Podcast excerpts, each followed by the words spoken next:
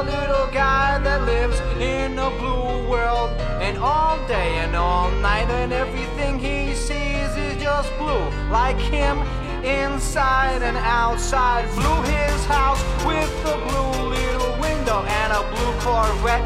And everything is blue for him and himself and everybody around. Cause he ain't got nobody to listen. I'm